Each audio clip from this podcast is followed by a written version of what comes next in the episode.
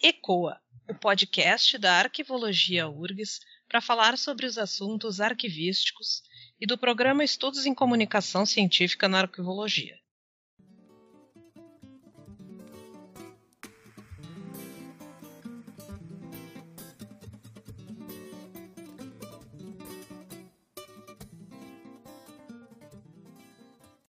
Eu sou Kátia Silestre. E eu sou Amanda Xavier e juntas iremos mediar o episódio de hoje. Este é o quinto episódio da série Lumière, um projeto que traz para o podcast arquivologia através de filmes, seriados e documentários. Você que é nosso ouvinte, se tiver algum filme, documentário ou série que queira nos sugerir para analisar aqui no Lumière, encaminhe suas indicações pelas nossas redes. E o tema de hoje é paleografia e diplomática. E para colaborar e enriquecer esses nossos debates, a gente convidou a arquivista Vanessa Gomes de Campos para discutir esse assunto com a gente. Oi, Vanessa, seja bem-vinda. Eu gostaria que tu pudesse te apresentar brevemente, falar um pouco sobre a tua trajetória profissional para os nossos ouvintes. Oi, tudo bom? Obrigada pelo convite. Bom, Uh, eu sou, primeiramente, licenciada e graduada em História pela PUC. E, no, e quando estava né, é, no curso de História, então, eu ingressei no, no Arquivo Histórico da Cúria Metropolitana de Porto Alegre como estagiária. E ali fiquei né, de, até os dias de hoje. Quando eu me graduei em História, eu fui contratada como funcionária do mesmo arquivo. E e um tempo depois, então, né, quando abri o curso de arquivologia aqui na URGS, em 2000, em 2000 uh, eu me interessei bastante, né, porque trabalhando em um arquivo, na minha ideia, eu tinha que também ter essa formação em arquivologia. Então, ingresso né, em 2001 na segunda turma de arquivologia da URGS, e desde então, né, na realidade, eu me sinto mais arquivista do que historiadora. Aí fiz também especialização é, na Universidade de Santa Maria, né, com trabalho, um trabalho relacionado justamente à paleografia. E atualmente, né, desde o, faz um ano aproximadamente, eu ingressei no, no programa de pós-graduação em História da Universidade de Passo Fundo, né, como bolsista CAPES, e atualmente, então, eu tô, estou cursando uh, mestrado em História, tá? E, e a minha temática é, obviamente, né, é da história, mas muito relacionada a um arquivo pessoal lá do Arquivo da Cúria. Uh, muito rapidamente a minha trajetória, né, e como eu reforço sempre, né, a paleografia é a minha grande paixão, é o que eu, eu sempre estudei de fato, ministrei muitos cursos a esse respeito, porque acredito que é uma forma também de a gente adentrar outras áreas de conhecimento, né, outros períodos históricos, justamente através da, da escrita. Certo, muito obrigada uh, pela tua apresentação. E, bem, nesse episódio nós vamos falar sobre o filme uh, O Oficial e o Espião, um filme do Roman Polanski de 2019, e neste filme nos é exposto detalhes no desenrolar do caso Dreyfus, um caso que durou 12 anos a partir do século XIX, durante a Terceira República da França. Né? Uh, em dezembro de 1894, então, o capitão de origem judaica Alfred Dreyfus foi acusado de espionagem ao ser acusado de passar informações militares ultraconfidenciais aos alemães, sendo assim julgado por alta traição e condenado condenado à prisão perpétua.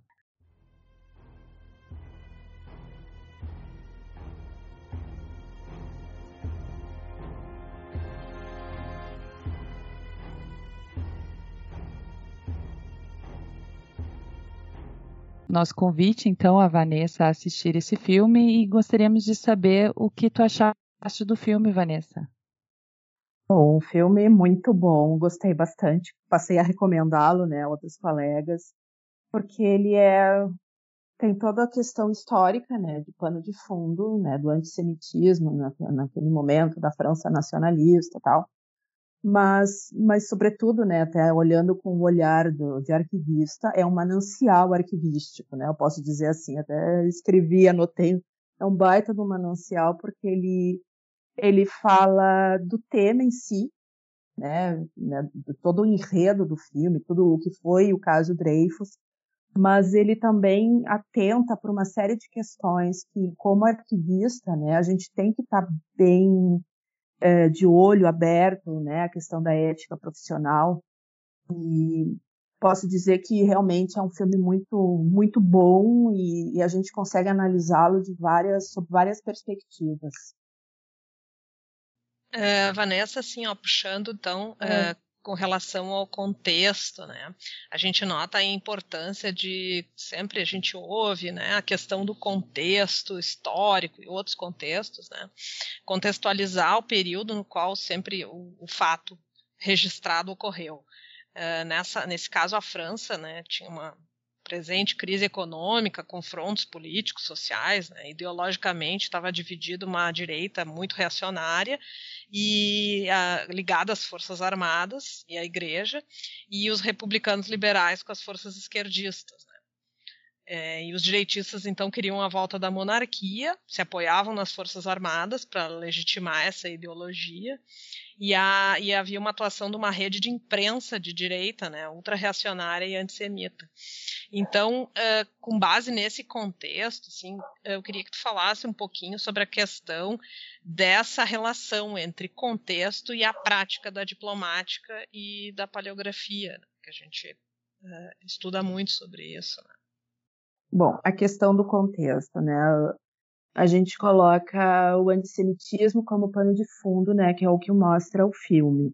Então a gente, o filme em si, ele vai aparecendo uma série de elementos que, que mostram justamente o que era aquele convívio, né? A gente tem uh, bem no início do filme a remoção das insígnias do, do, do Dreyfus, uh, as insígnias militares, ou seja, ou seja, uma simbologia, né? No ato a gente tem, né? Lá um pouco mais adiante, depois que ele é que ele é de fato condenado, a gente tem um comentário é o judeu versus o católico, né? Aquele católico que não a, a quem não teria sido negado um processo judicial regular, né? A presença do judeu na escola de guerra, né? No comentário do, do, do dele próprio, do Dreyfus com o Picard. Uh, outros, outros elementos, né? A sífilis terciária do comandante, do coronel Sander. A gente tem né, a, a, recusa né, de se escolher um novo comandante para comandar o departamento de, de inteligência, né, porque ele era casado com a filha do taberneiro, então a gente tem toda uma questão social ali também presente. Uh, uso da fotografia como forma de espionagem, né, a gente pensando que a fotografia tinha recém ali 50 anos de, de invenção de fato, a gente tem também as questões do, das teorias evolucionistas da época, né, quando aparece o grafólogo né, no, no trabalho dele, onde eles identificam os criminosos a partir do, da medição do, do, crânio, né, o método de Lombroso. Uh, a gente tem a neutralidade da igreja, né, a suposta neutralidade da igreja, né, onde é o lugar onde eles trocam né? A, a espiã deixa o material. Então a gente tem uma, uma série de questões, né?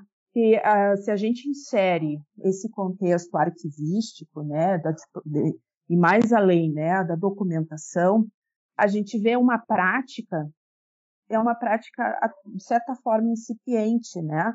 Porque quando o Picard ele chega no, no departamento de inteligência, né? Quando ele assume, ele assume num lugar feio, sujo, né? Então mostra ele passando a mão no corrimão que está sujo, né? Aquele funcionário ali na entrada que está dormindo, né? Então ele chega já fazendo uma série de mudanças, uma série de procedimentos, justamente para proteger essa documentação que naquele momento, naquele departamento é sigilosa, né? Então ele uh, mostra bem essa essa questão de lidar com o documento de uma forma de uma forma mais profissional, diríamos, né? Diríamos profissional.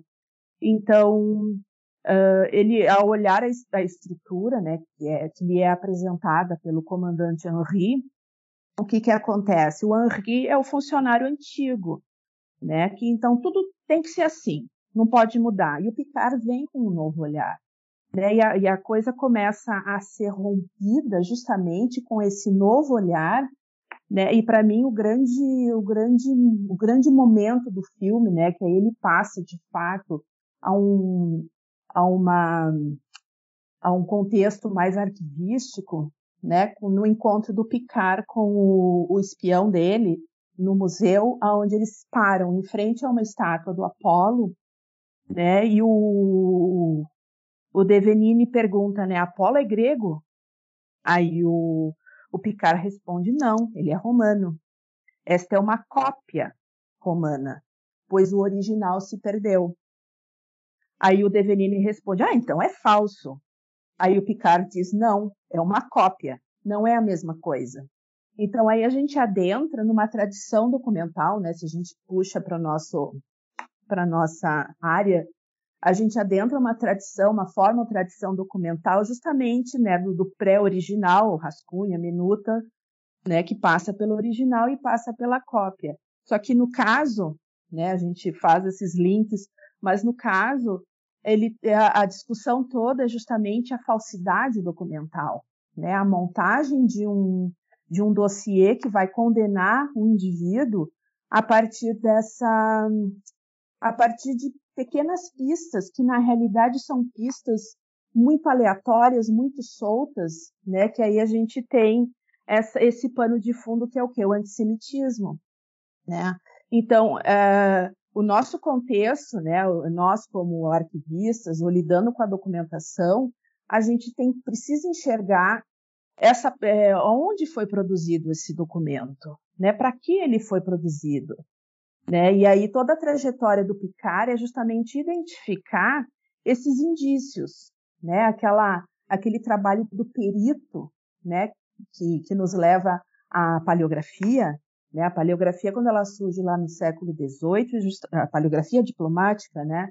Ela surge justamente visando a autenticidade do documento, né? Quando Jean Mabillon contesta o, os bolandistas era justamente para dizer, não, olha, essa, esse documento não é falso, ele é autêntico por isso, por isso, por isso, porque tem um suporte, porque tem um tipo de escrita, né, porque ele mais adiante tem uma, um contexto, né, ou seja, toda a sua forma jurídica, uh, e, o, e, o, e o Picard, de certa forma, ele vai, ele faz esse tipo de trabalho, né, ele vai atrás da análise do suporte e, sobretudo, da caligrafia né, aquele ductus do, do, do autor material do documento.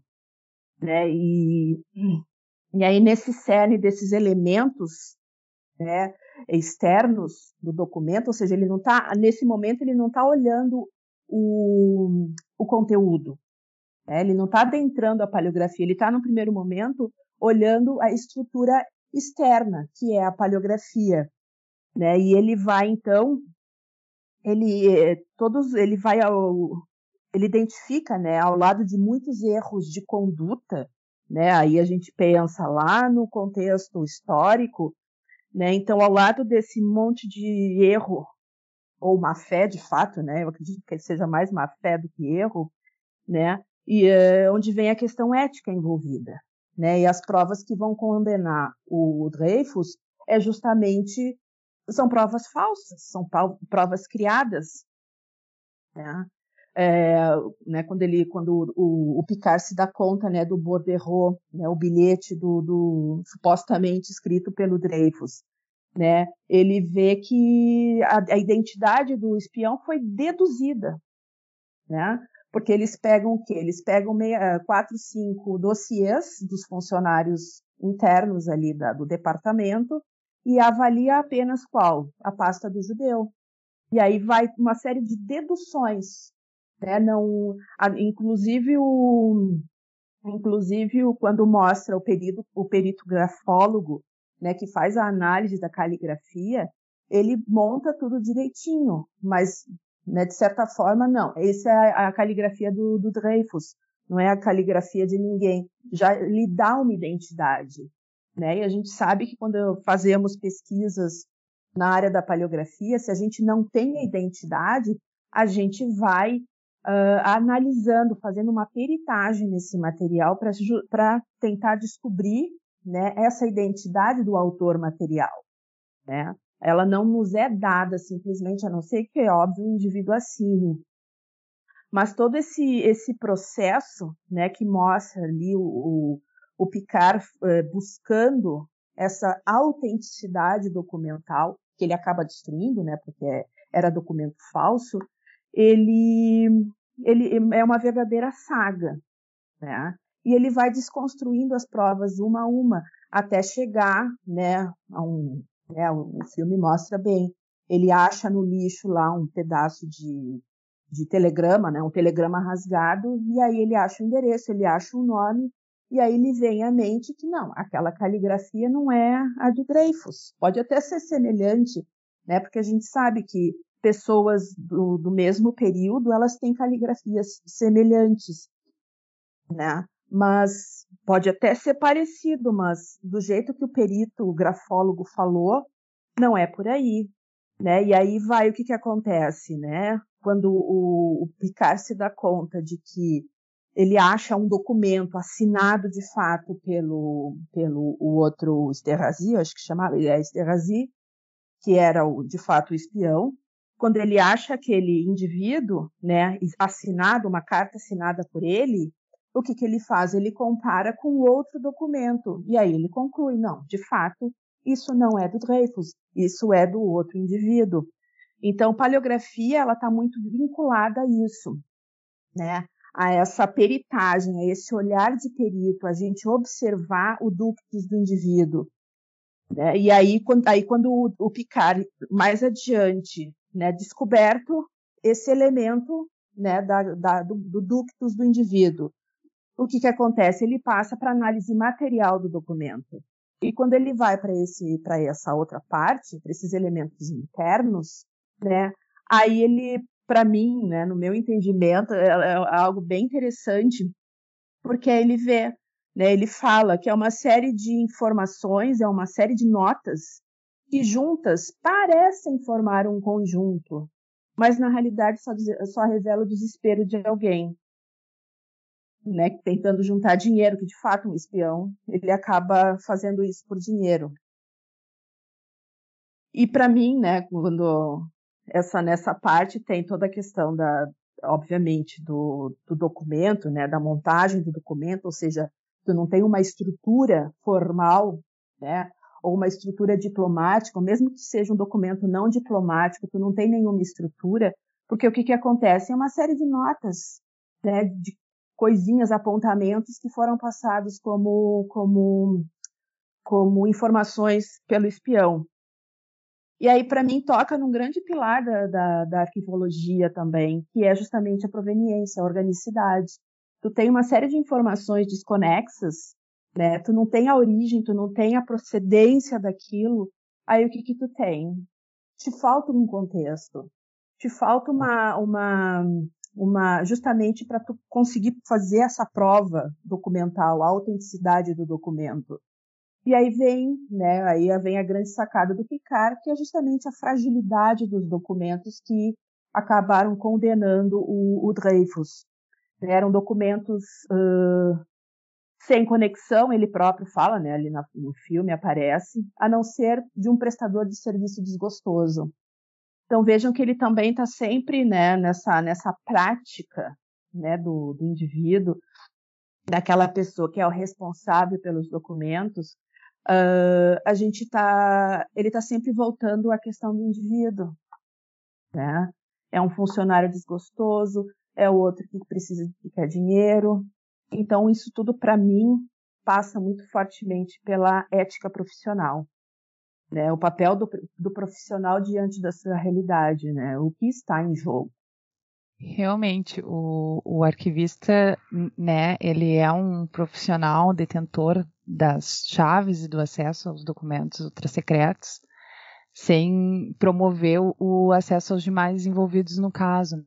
O arquivista é demonstrado no filme com relação à sua conduta profissional, como um profissional que, que também se faz submisso e um pouco, acessi e pouco acessível, né, obedecendo sempre ordens superiores. Acho que isso é, é presente também devido a, a tu estar tá dentro de uma, uma entidade militar ali, né, em pleno século XVIII, mas uh, isso são coisas que, inclusive, hoje nós enxergamos, né, entidades com, com hierarquias enrijecidas, às vezes.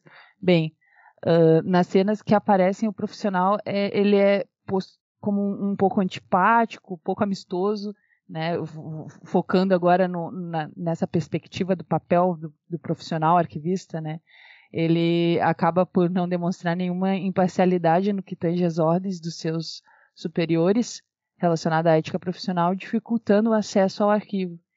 E, e daí a minha pergunta era, era, justamente essa: como que você enxerga a postura do arquivista no desenrolar da história e com relação a esse, a esse desafio de, de desmistificar né, o, o, que seria o, o que seria a função do arquivista?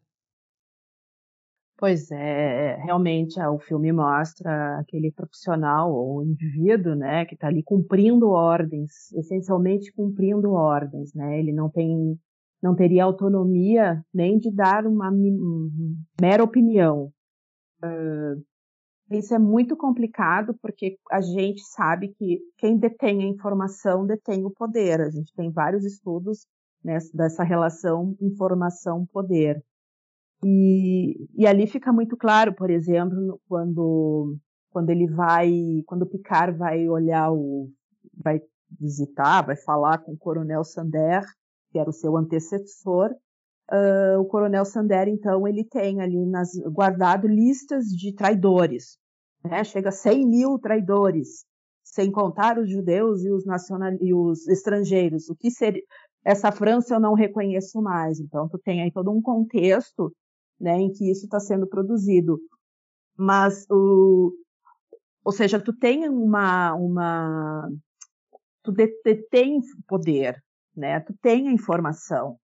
E aquele, aquele arquivista que mostra ali, né, que ele só, só pega o material e cola os, os, os documentos lá, rasgar, os, as cartinhas rasgadas, né?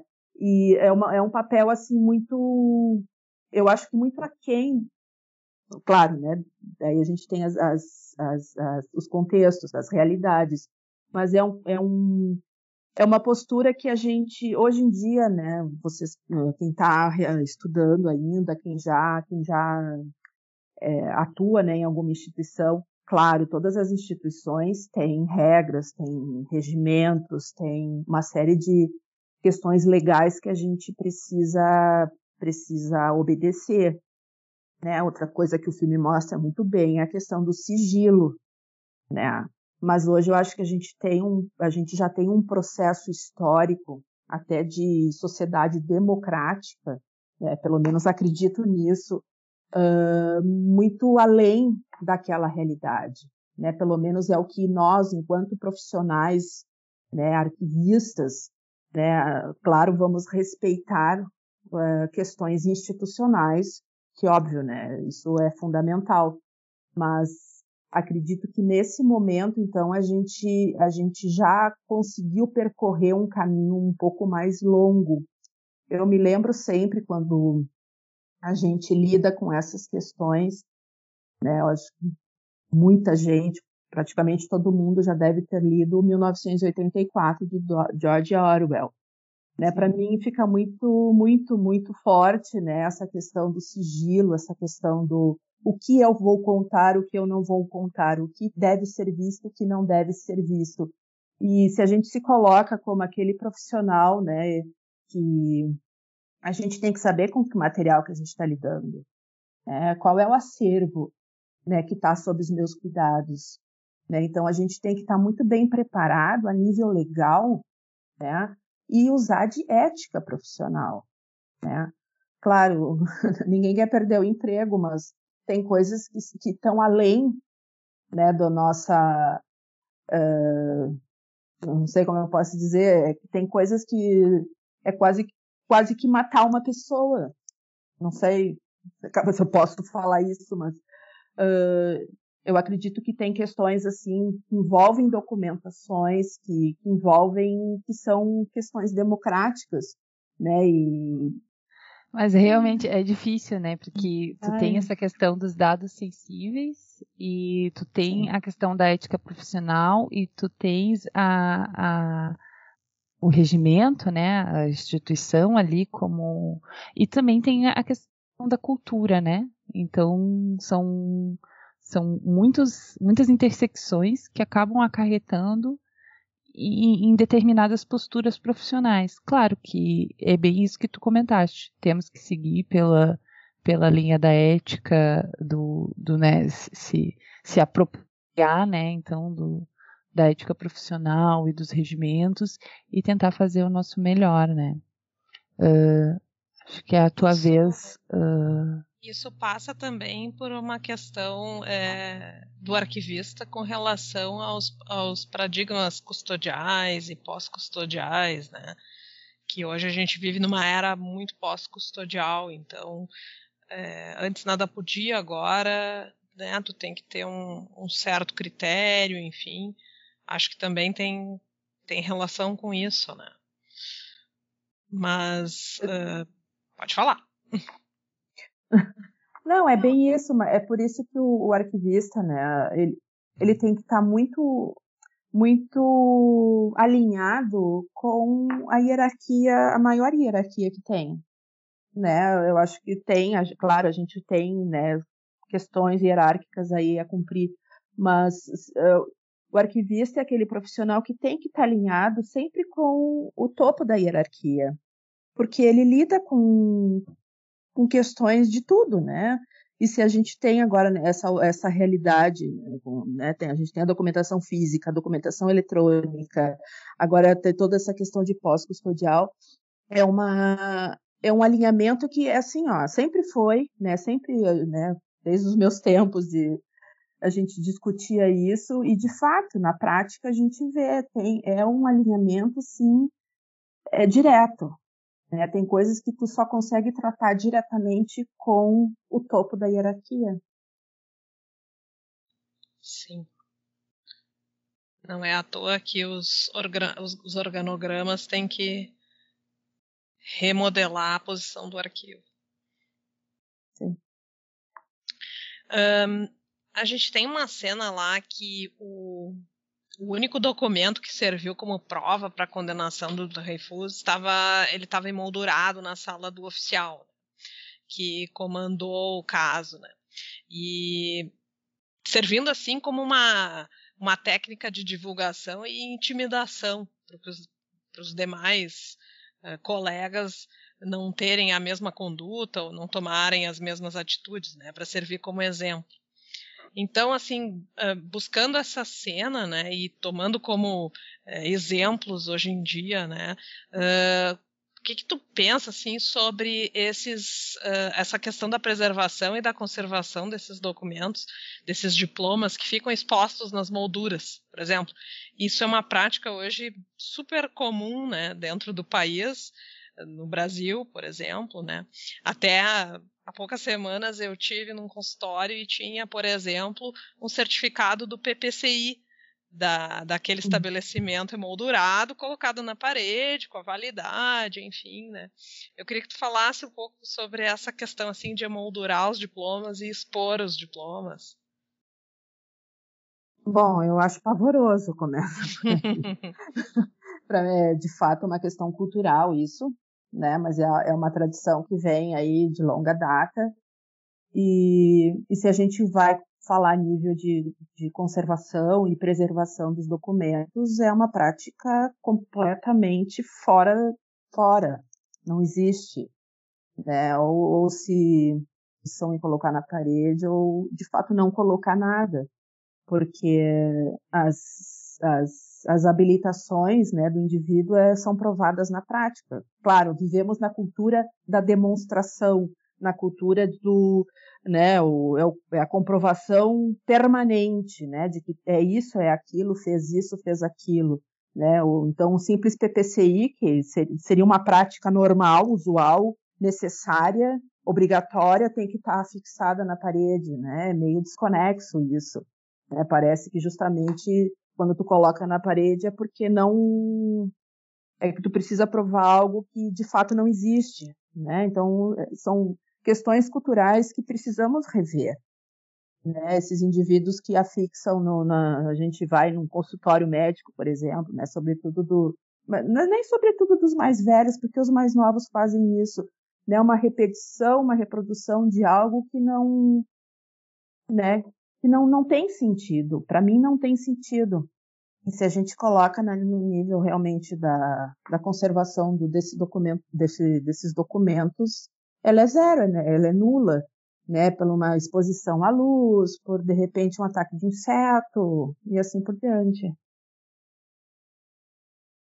Será que isso é uma falha da gente como profissional arquivista em tentar chegar com, com esse esclarecimento? Tu tem alguma, ah, sei lá, uma justificativa histórica para isso, não? Não, eu acho que são como aquelas práticas que sempre houve, né? E, e, e, o arquivista é um, eu acho que o arquivista ainda ele está por conquistar seu espaço. Né? Uma vez eu li um texto do Richard Cox falando sobre arquivos pessoais. Na realidade, são arquivos pessoais, né? exposição do expor-se a si mesmo, né? A gente fala em consultórios médicos e assim por diante, né? Que é o que é mais usual.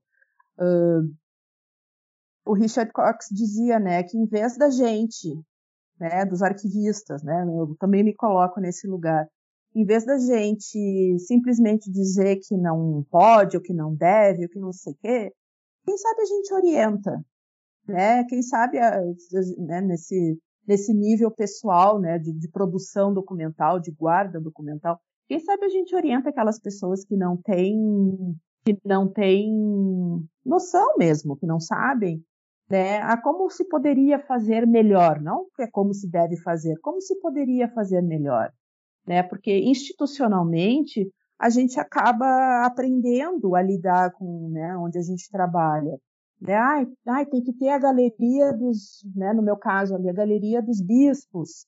Aí o que, que a gente vai fazer? A gente vai reproduzir algumas imagens, reproduzir algum documento, né, que mas aí meio que a nível de galeria, de exposição de exposição mesmo, de quase como um museu. Uh, mas não por simplesmente por expor ou por não encontrar um propósito nisso. Então acho que o que nós, né, como profissionais, é orientar, né? Não nos cabe julgar, não nos cabe mandar, nos cabe orientar, né, algumas práticas, né? Porque isso aí historicamente a gente pode chamar de prática cultural, né? É porque o o rapaz hoje é médico, o avô foi médico, o pai foi médico, e sempre, a vida inteira, tiveram esses diplomas né, pendurados em escritório em casa. Então, são práticas culturais que as, as pessoas acabam reproduzindo, porque sempre foi assim, né? Aquela história do sempre foi assim. Eu acho que nós, como arquivistas, né, na preservação dos documentos, né, em todos os níveis, é, são orientações que sim, a gente pode fazer sem problema nenhum. Eu acredito nisso.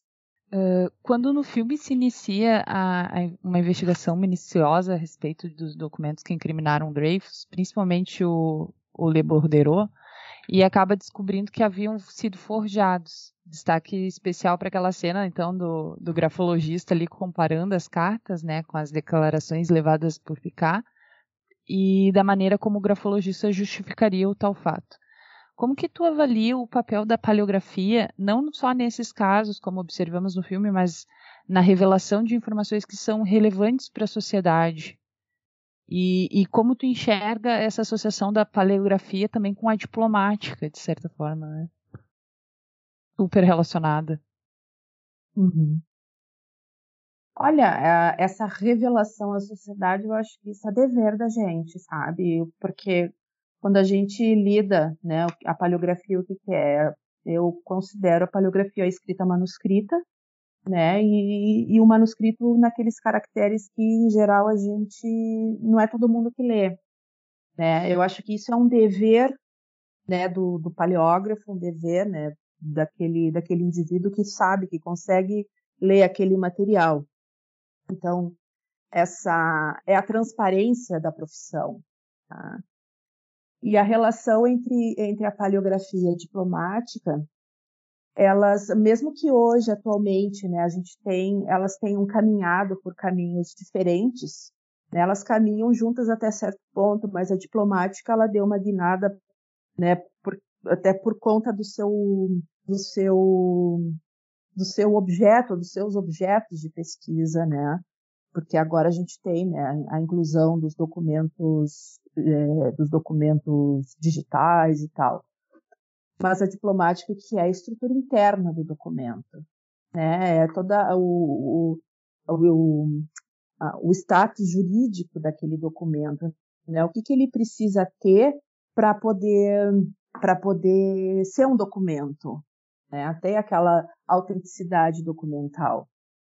E e a paleografia, né, ela também tem um rumo diferenciado a partir do momento que ela passa a ser explorada como um elemento de, de, de cultura linguística, né? É um como um elemento, né, que a gente usa para estudar outras formas de expressão ou como é que as pessoas se expressavam, né? E aí se a gente junta isso, né, que é o que a gente que a gente acaba lidando, né, nas, nos nossos arquivos, sobretudo os arquivos históricos, que tem documentação aí de meados do século XX, né, mais século XIX, que são documentos manuscritos, de fato, a paleografia e a diplomática, elas têm que andar necessariamente de mãos juntas, né? Porque tu vai conseguir acessar o documento,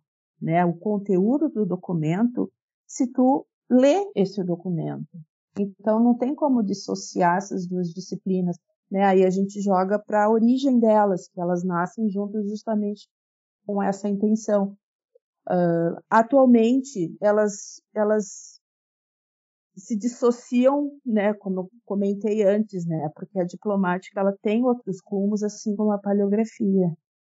Um, então acho que a, a gente está aqui encaminhando para o final. Um, tem uma última questão, Vanessa, com uhum. relação ao jornal que o Emile Zola uh, escreve aquela famosa carta, né, no, em 1898, uh, eh, no jornal L'Aurore, uh, uma carta aberta para o presidente da França, né, que é o Jacques, denunciando uhum. o alto comando militar, os tribunais e todos aqueles que condenaram o Dreyfus, né, incendiando a opinião, a opinião pública.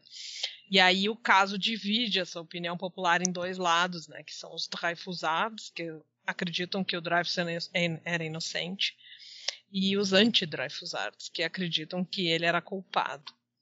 Então a gente nota que o papel da imprensa foi fundamental para reacender a, a, questão, né, potencializando todo um clamor popular pela justiça, transformando o Dreyfus em um mártir, né, de um governo que era tirano.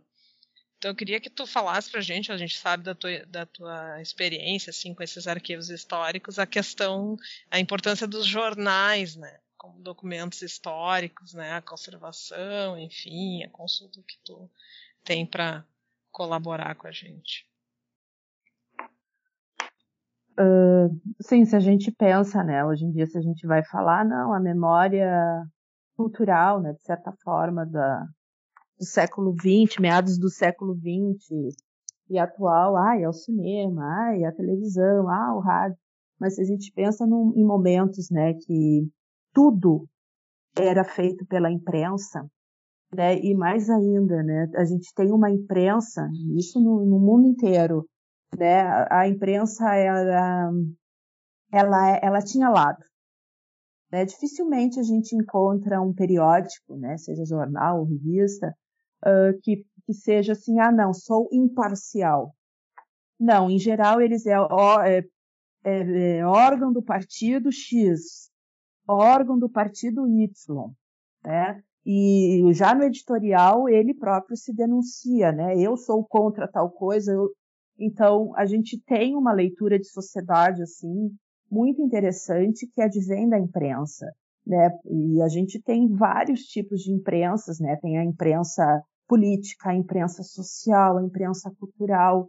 Né? A gente tem um universo muito grande de, de, de consulta histórica né, usando esses periódicos, né, que seja jornal, que seja revista, né, nesses períodos aí a gente tem os almanacs, onde é um material também muito interessante porque ele é bastante focado, em, geral ele era mensal, muito bem preparado a nível da literatura, né, se a gente pensa, né, que no final do século XIX, basicamente, a gente tem, a gente não tem, né, pelo menos na realidade, por exemplo, do Rio Grande do Sul, a gente não tem ainda órgãos ou, ou instituições que congregassem os profissionais ou os pretensos historiadores. Não havia faculdade, não havia cursos de história, né? Então a história ela, ela quase que vem junto com a literatura, né? A gente falando aqui a nível local, né? Ali no final do século XIX. Então quem produzia história, na realidade, produzia também literatura. Né? E a história, então, ela vai passar por um processo aqui no Rio Grande do Sul a partir do, da década de 20, com o Instituto Histórico e Geográfico do Rio Grande do Sul, né? que aí consegue, de fato, congregar profissionais que vão tratar da, da história, né? enquanto né, esse objeto mais próximo do que conhecemos hoje. Mas então os jornais, né, esses periódicos, os, os almanaques, eles eram aonde se escrevia, aonde se produzia. E, e aí hoje, obviamente, a gente usa isso como fonte, né, tal qual a gente usa um documento institucional, né, o jornal também ele é utilizado nesse sentido. A gente tem pesquisas maravilhosas que estudam o periódico, né, esse veículo de comunicação quem é, né? Ele sai da onde? Quem é que produz? Então, se a gente vai pesquisar um jornal né, de orientação católica, tinha vários, né? Depois de orientação ali da, do, dos alemães, né? Luterano, outros tantos, né? E assim por diante, em outros idiomas. Então, é realmente é, um, é, uma, é uma fonte histórica assim inestimável, né? Se a gente vai estudar esses períodos mais recuados. Uh, a gente está chegando, infelizmente, ao final desse episódio. Eu queria agradecer muito a participação da arquivista e historiadora Vanessa Gomes de Campos. Muito obrigada, foi uma super aula. E eu queria que tu deixasse alguma consideração final. Né? Fica à vontade para fechar o nosso episódio. Bom, agradeço né, a oportunidade, o convite. Eu acho que quando a gente, né, ela, essa produção né, cinematográfica, ela tem também sempre um propósito, né? A gente não pode nunca dissociar esse, né, o que é feito ou como é feito, mas para mim, né, é, assistir esse filme, ele foi também um exercício. Né? A gente assiste muitas vezes uh, filmes e outras coisas para passar o tempo, mas no, temos que ter sempre uma atitude crítica diante dos, do, dos materiais. Né? Eu acho que quando a gente se coloca né, como cientista, porque se estamos na universidade, né, temos essa ambição de ser cientistas, de pensar né, a partir da ciência a nossa realidade. Então, temos que estar sempre numa atitude crítica, ter sempre essa atitude crítica. E o filme, né, esse olhar esse filme, né, pensar nesse na minha profissão também, é, é sempre um exercício importante, né, de autocrítica, né, de às vezes de ver, descobrir alguns elementos que a gente ah, passa, passa porque ah, é um passatempo. Não, não é um passatempo. Eu acho que é muito importante a gente ter sempre em perspectiva uh, que alguém produziu aquilo, por que produziu, para que produziu. Né? Assim como os documentos que a gente trabalha né, enquanto profissionais, uh, tem sempre uma proposta, tem sempre um propósito, tem sempre um porquê. Então a gente está sempre atento, né? Ter sempre essa atitude crítica. Eu acho que é tal como Picard, né, ele não se contentou em, em ficar, em esquecer o, né, o que deveria ter sido esquecido, né, como o comandante lá, o general, diz para ele, ele diz não, isso é, seria abominável, né, eu deixar passar, né. Eu acho que é, é essa atitude que temos que ter, né, a qualquer questão que contradiga a vida humana, né, a, a experiência humana, a democracia, ela deve ser chamada de abominável. Certo. Muito obrigada mesmo, Vanessa, pela tua pelo, por compartilhar toda a tua sapiência conosco aqui. Foi maravilhoso esse episódio. E fiquem ligados que nos próximos dias o projeto Lumière vai divulgar nas redes sociais do ECOA os filmes que serão analisados em próximo episódio. Obrigada, pessoal, e até a próxima. Vamos encerrando esse episódio, um projeto da Arquivologia da Universidade Federal do Rio Grande do Sul para dar voz à arquivologia e pensar fora da caixa. Até o próximo episódio e sigam a gente nas redes sociais, ecoa.urgs. E se você gostou, não deixe de compartilhar.